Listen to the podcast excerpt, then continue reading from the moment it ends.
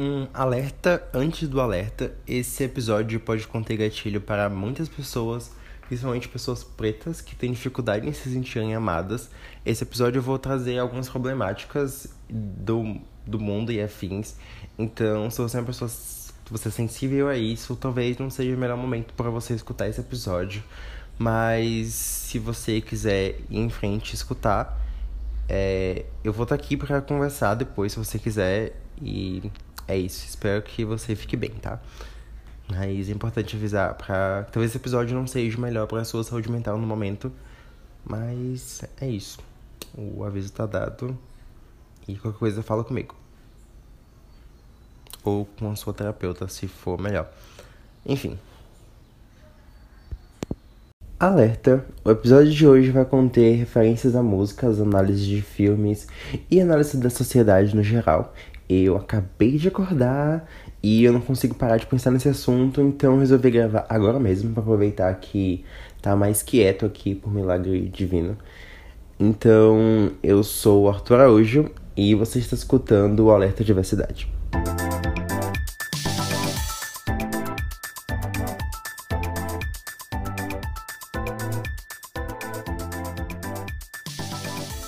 Quando eu pensei em gravar esse episódio, eu tava ouvindo muito o Kevin Abstract e tem uma música dele chamada Baby Boy que ele fala: Toda vez que eu penso em mim, eu me sinto perdido. Toda verdade que eu descubro parece tão falsa e cada montanha que eu subo parece tão alta. E me desculpe se eu choro. E em outro, outro verso ele fala que toda vez que eu fecho os olhos, eu penso em você. E ele diz: Ele é tudo que eu tenho. Ou seja, o Kevin Abstract é um homem preto e ele tá escrevendo uma música sobre um romance aquiliano, o conhecido como romance gay. E aí eu fiquei assim, meu Deus, pessoas pretas que produzem música, elas também amam e são amadas e fazem música sobre isso. E aí eu descobri que o Kevin, ele tinha uma banda chamada Brookhampton. E tem uma música chamada Sugar, que ele fala: Passo todas as minhas noites sozinha, esperando você me ligar. Você é a única coisa que eu quero do meu lado enquanto eu durmo. E eu fiquei assim, meu Deus, que letra fofa. Então, eu fui descobrir que essa banda do Kevin Abstract, ela é formada com a maioria de integrantes pretos e queer, porque o Kevin, ele acha que no âmbito musical do rap, faltava essa coisa de falar sobre negritude, sobre sexualidade e sobre pessoas pretas sendo amadas. Porque o Kevin, ele tem um namorado que também faz parte da banda e eles são perfeitos juntos. E quando eu vejo eles, eu penso assim: meu Deus, é possível que uma pessoa preta seja amada? Uhul!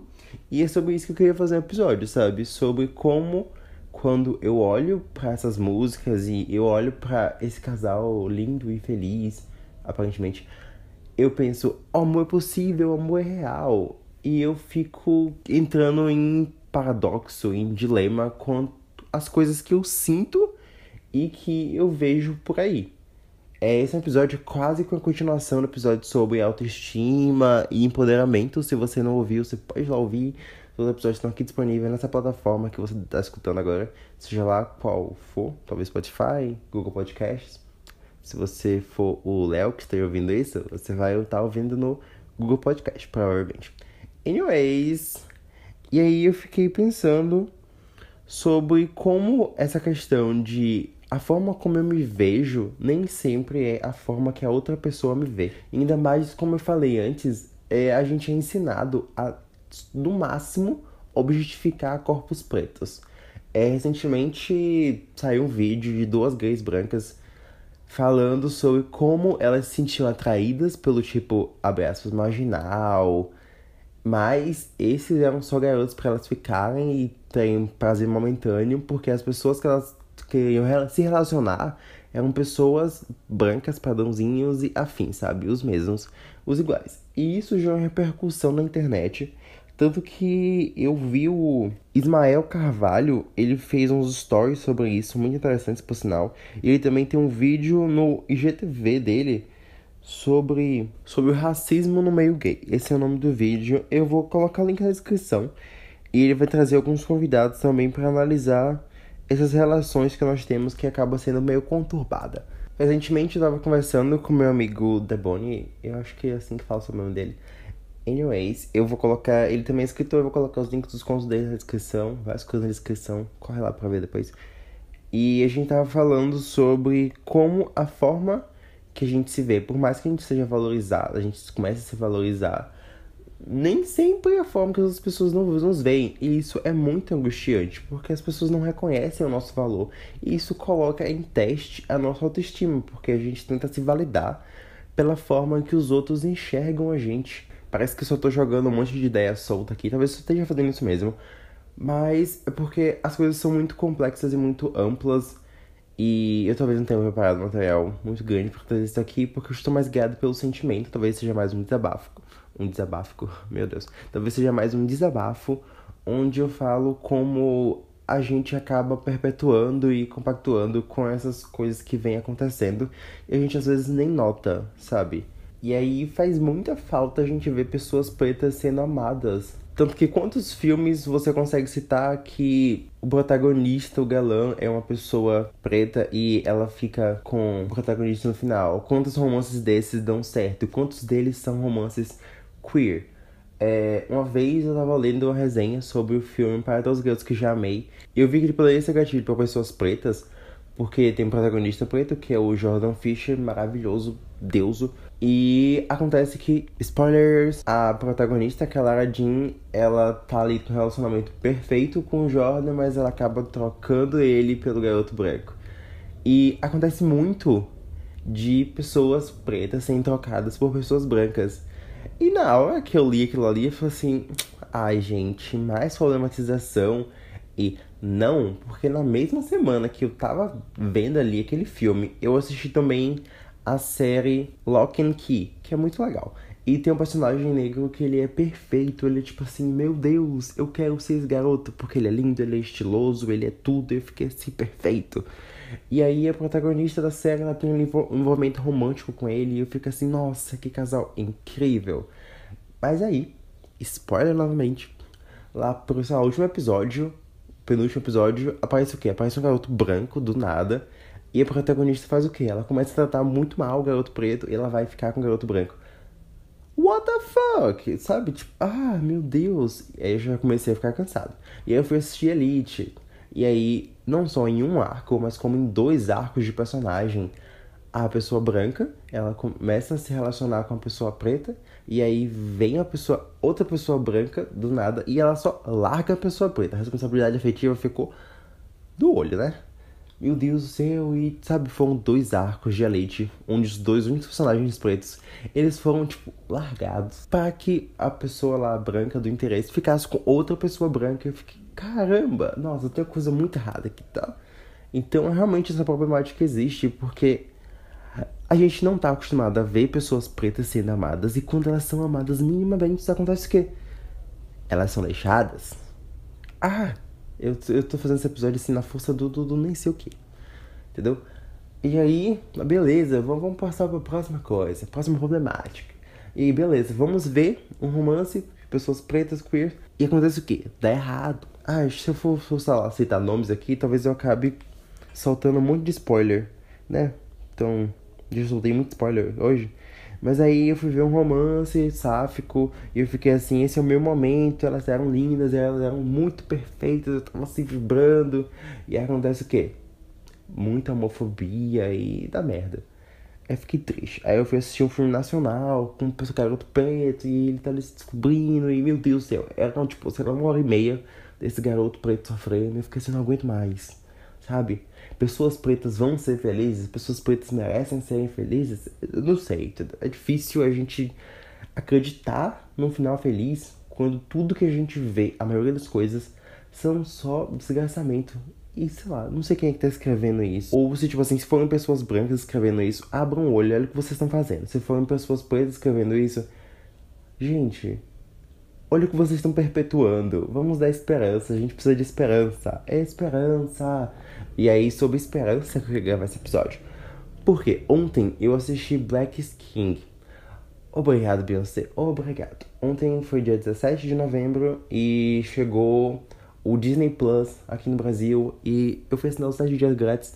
Se Disney quiser me patrocinar, eu tô aqui para isso. E aí eu fui assistir o Black King e, meu Deus, nossa, eu saí do filme, saí do filme. Quando o filme acabou, eu tava com autoestima muito elevada, eu tava me sentindo empoderado, eu tava me sentindo precioso, sabe? E, nossa, porque faz falta isso? Faz falta a gente se ver ali na tela como obra de arte, o que não acontece tão corriqueiramente. Então, faz muita falta. E aí tem uma música que eu talvez tenha chorado nessa parte. Eu até mandei uma mensagem pro Leboni falando: Amigo, eu tô chorando vendo Black Skin, que é uma música chamada Brown Skin Girl. E vai falar sobre como somos preciosos, sabe? Eu fiquei, caraca, como a gente merece ser amado e tudo. E. Ai, os takes são tudo assim. Aff, Maria, eu não tenho nem palavras, gente. Acho que esse episódio que eu vou ficar mais fazendo onomatopés que eu tô suspirando e pensando assim, ou eu tô muito triste, estou muito feliz. Nesse caso de Black Sing, eu estou muito feliz porque eu realmente senti que coisas boas poderiam acontecer comigo. Então eu fiquei assim nas nuvens e eu fiquei me perguntando, cara, quando é que eu vi pessoas pretas ali transformadas em arte, sendo amadas e desejadas? Na escrita eu acho que é até mais fácil assim, porque eu escrevo pessoas pretas sendo amadas e desejadas. E, sim, nossa, uma coisa que eu reparei muito é que meus personagens, meus protagonistas, eles são pessoas pretas, nem sempre o, o parceiro romântico deles são pessoas pretas também, mas acontece que o protagonista, ele tem uma insegurança ali, geralmente, mas eles são muito amados e muito desejados. Talvez seja um reflexo do meu imaginário de querer me sentir assim. Então eu escrevo personagens ali, parceiros românticos, que estão constantemente demonstrando seu amor e devoção, porque a insegurança do homem preto é enorme. E aí, abrindo só um parênteses assim, antes de continuar o assunto, é, meninas pretas e pessoas que querem ver romances com pessoas pretas aí felizes pra sentir eu posso ter amado. Eu recomendo muitos romances da Nicola 1 que é o, o Sol também é uma estrela e tudo, todas as coisas, que ambos têm protagonistas femininas pretas e incríveis e belíssimas. E eu assistindo pela primeira vez eu não pensei assim, ai meu Deus, a garota preta sendo amada. Mas depois eu comecei a reparar nesses toques e eu fiquei assim, cara, realmente elas são pretas, estão sendo amadas, então. Muito obrigado, Nicola 1. E também, quem quiser dica de livro aí, eu recomendo muito o livro Orgulho, que é uma reescrita e um reconto de Orgulho e Preconceito, só que com protagonistas pretas, vai se passar no século XXI, e vai se passar em Nova York, no Brooklyn, e tem questões ali sensacionais, é lindo, e a gente vai ver o que a gente já gosta ali do Enemy to Lovers, comum em Orgulho e Preconceito, só que dessa vez com questões culturais belíssimas. Então, minhas dicas aí pra quem quiser ver um romance hétero de pessoas pretas sendo amadas.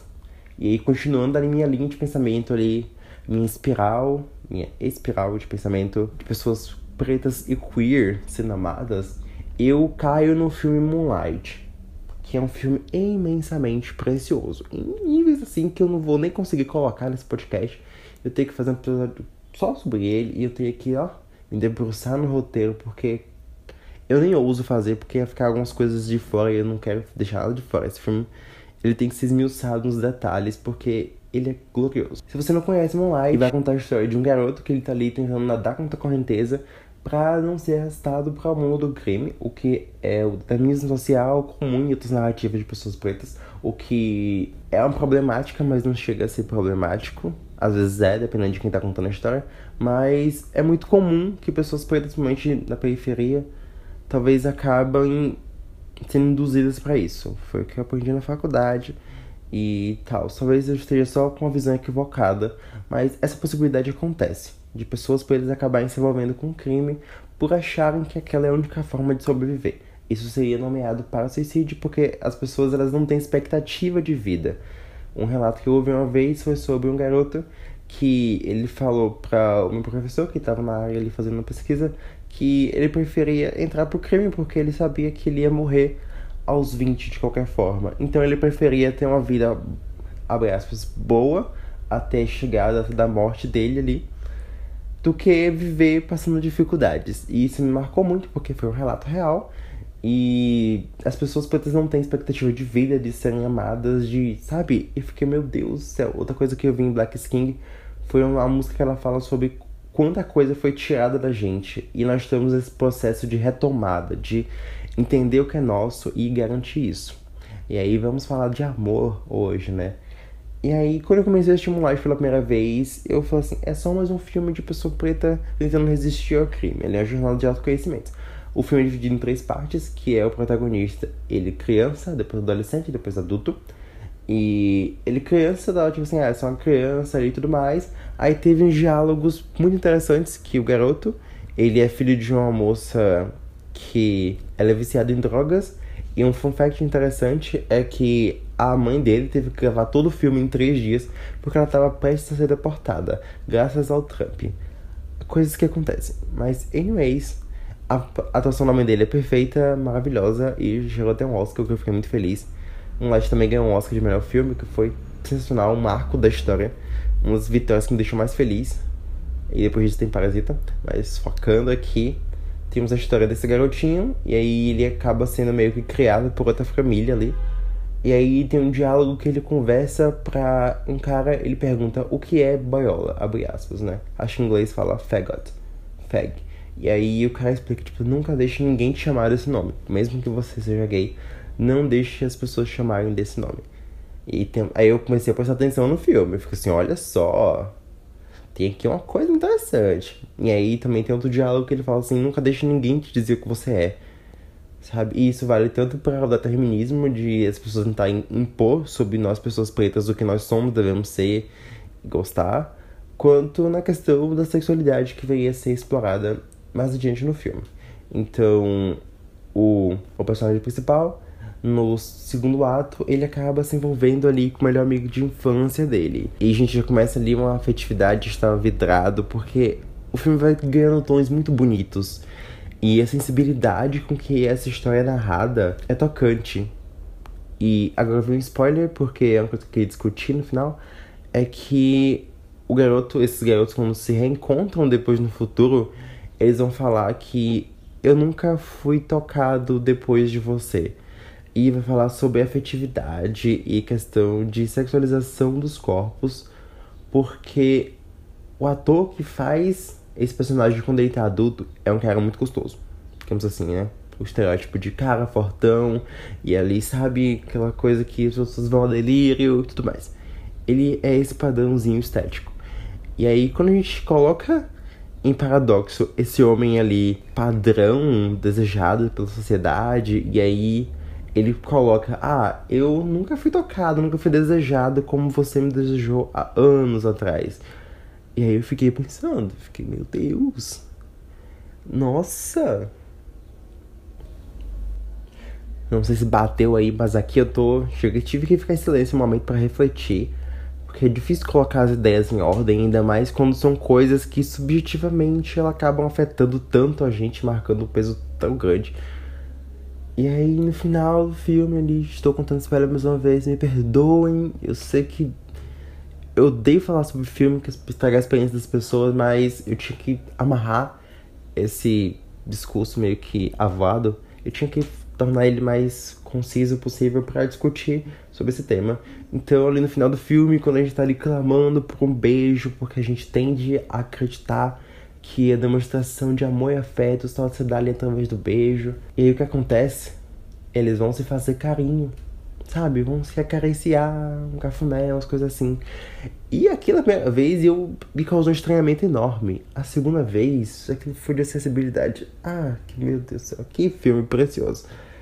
Porque é isso, sabe? A gente pode até ser desejado sexualmente. A gente pode até. A pessoa quer beijar a gente. A pessoa, sabe? Por um momento aquilo pode acontecer, mas uma proximidade real do afeto, do carinho, da pessoa querer ali sentir a sua pele, aquela coisa da pele, sabe? Para mim, que tenho me descoberto uma pessoa ace e possivelmente já romântica, mas com outras atrações aí mais que divergentes, o toque é uma coisa muito especial. Então, quando eu vi eles ali se tocando e apenas nisso, nessa permissividade de um tocar e conhecer o outro ali, aquele contato com a pele, a pele. Gente, já falei isso aqui umas três vezes. Sabe, aquilo me significou muito, porque eu penso, nossa, vou soltar aqui uma confissão que eu acho que eu nunca fiz voz alta, talvez. Eu sempre achei que as pessoas tinham nojo de serem tocadas por mim. Sabe? Isso é muito estranho pensar isso, que as pessoas não queiram sentir a minha pele na delas, como se a minha pele negra contrastando com a pele branca da outra pessoa, porque eu geralmente vivo mais cercado de pessoas brancas por causa do meu convívio social e afins. E aí eu sempre pensava que as pessoas ao meu redor não queriam serem tocadas por mim. E aí eu senti repulsa no meu próprio toque. E isso é uma coisa muito bizarra impactante, sabe? Eu não sei que trauma gatilhou isso, que pessoa se afastou quando eu, sei lá, involuntariamente toquei, tipo, no ombro da pessoa e tudo mais. Mas ficou marcado em mim essa relação de como o toque era precioso. E como o meu toque não valia, não era interessante. E aí ver esses dois homens ali se amando, se tocando e se desejando de querem se conhecer, querem mais. E não só em quesito, tipo, sexual, mas uma coisa assim, afetiva, intelectual. Isso foi tão precioso, tão marcante, que eu fico pensando que eu gostaria de ver isso mais vezes. E às vezes eu penso, vou assistir mais filmes queers com protagonistas pretas, mas eu fico com muito receio de me bater com um final ruim, um final triste, um final amargurado, porque é o que é comum acontecer, o que a gente perpetua. E eu tô cansado de ver pessoas pretas sofrendo. Eu tô cansado, exausto, sabe? Aí eu fico com muito medo e eu acabo não vendo. Acho que eu fiquei até de comentar nisso em outro episódio. É que eu acabo consumindo coisas não brancas mais pro lado do asiático do que narrativas com pessoas negras, porque vai acabar me engatilhando em vários níveis. Eu sei que vai conter ali, um momento vai ter racismo, pode ter homofobia, vai ter um monte de coisa que eu vou ficar triste e incomodado e sem vontade de viver. Então eu acabo vendo coisas mais asiáticas, fofinhas ali, pessoas se amando e sendo felizes e é isso. Então, se você que está ouvindo isso tiver algum romance no audiovisual para recomendar de pessoas pretas sendo amadas, por favor, me mande mensagem urgentemente que eu preciso ver isso aí e sentir assim também. Então eu acabo caindo no conforto das músicas, como no caso Brookhampton, as músicas do Kevin e aí Frank Ocean também que meu Senhor Jesus, é um homem preto que escreve sobre um sendo amado, que eu vou fazer um episódio só sobre, sobre só, eita, chambolei, só sobre o Frank Ocean, porque ele é tudo na minha vida, e ele, tipo, é muito importante para mim, e depois eu vou falar mais sobre isso, mas o Frank Ocean, ele é um homem queer, que ele fala sobre isso nas suas músicas, então quando eu tô ouvindo as músicas, eu consigo imaginar e visualizar todo aquele sentimento e tudo mais, então mais próximo que eu chego do visual ali é quando eu tô ouvindo a música, que eu tô imaginando, então eu sinto falta disso. E eu acabo vendo às vezes no, na timeline do Twitter alguns casais felizes, como hoje. Uma amiga minha me mandou um casal de duas pessoas pretas ali se amando, muito fofinhas. Eu fui stalkear e fiquei, nossa, o amor é possível, o amor é real.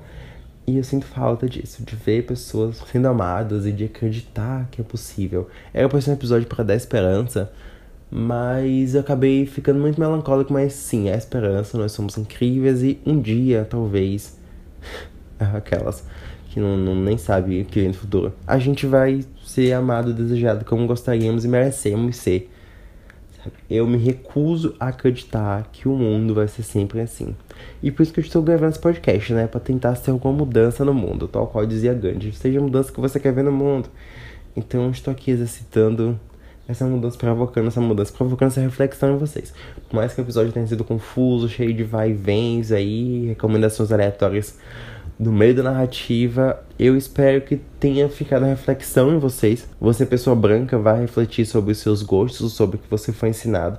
Não tô dizendo colocando a arma na sua cabeça falando assim, amo pessoas pretas, mas se questione se não tem um bloqueio ali. Tanto que eu tenho um amigo que ele fala que ele não consegue se apaixonar por pessoas negras. Ele é negro isso me dá uma dor enorme, sabe?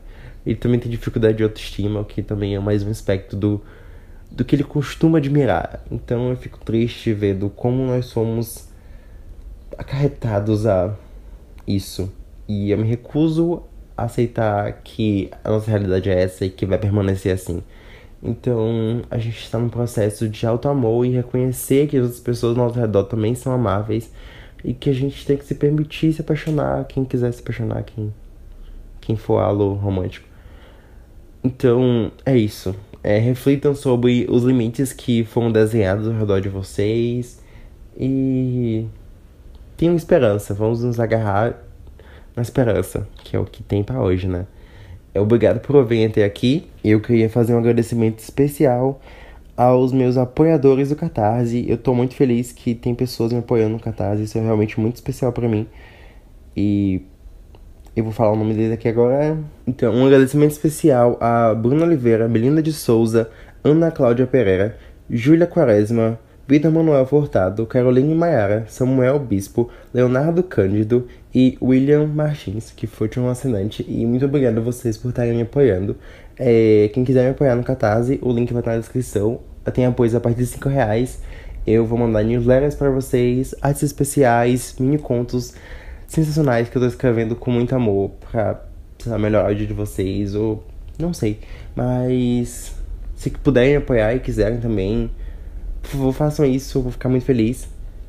E também tem clube de leitura, tem várias coisas e deem uma olhadinha lá na descrição. E foi isso. É, mais uma vez, obrigado por terem me ouvido até aqui. E até mais. Lembre-se que somos dignos de serem amados.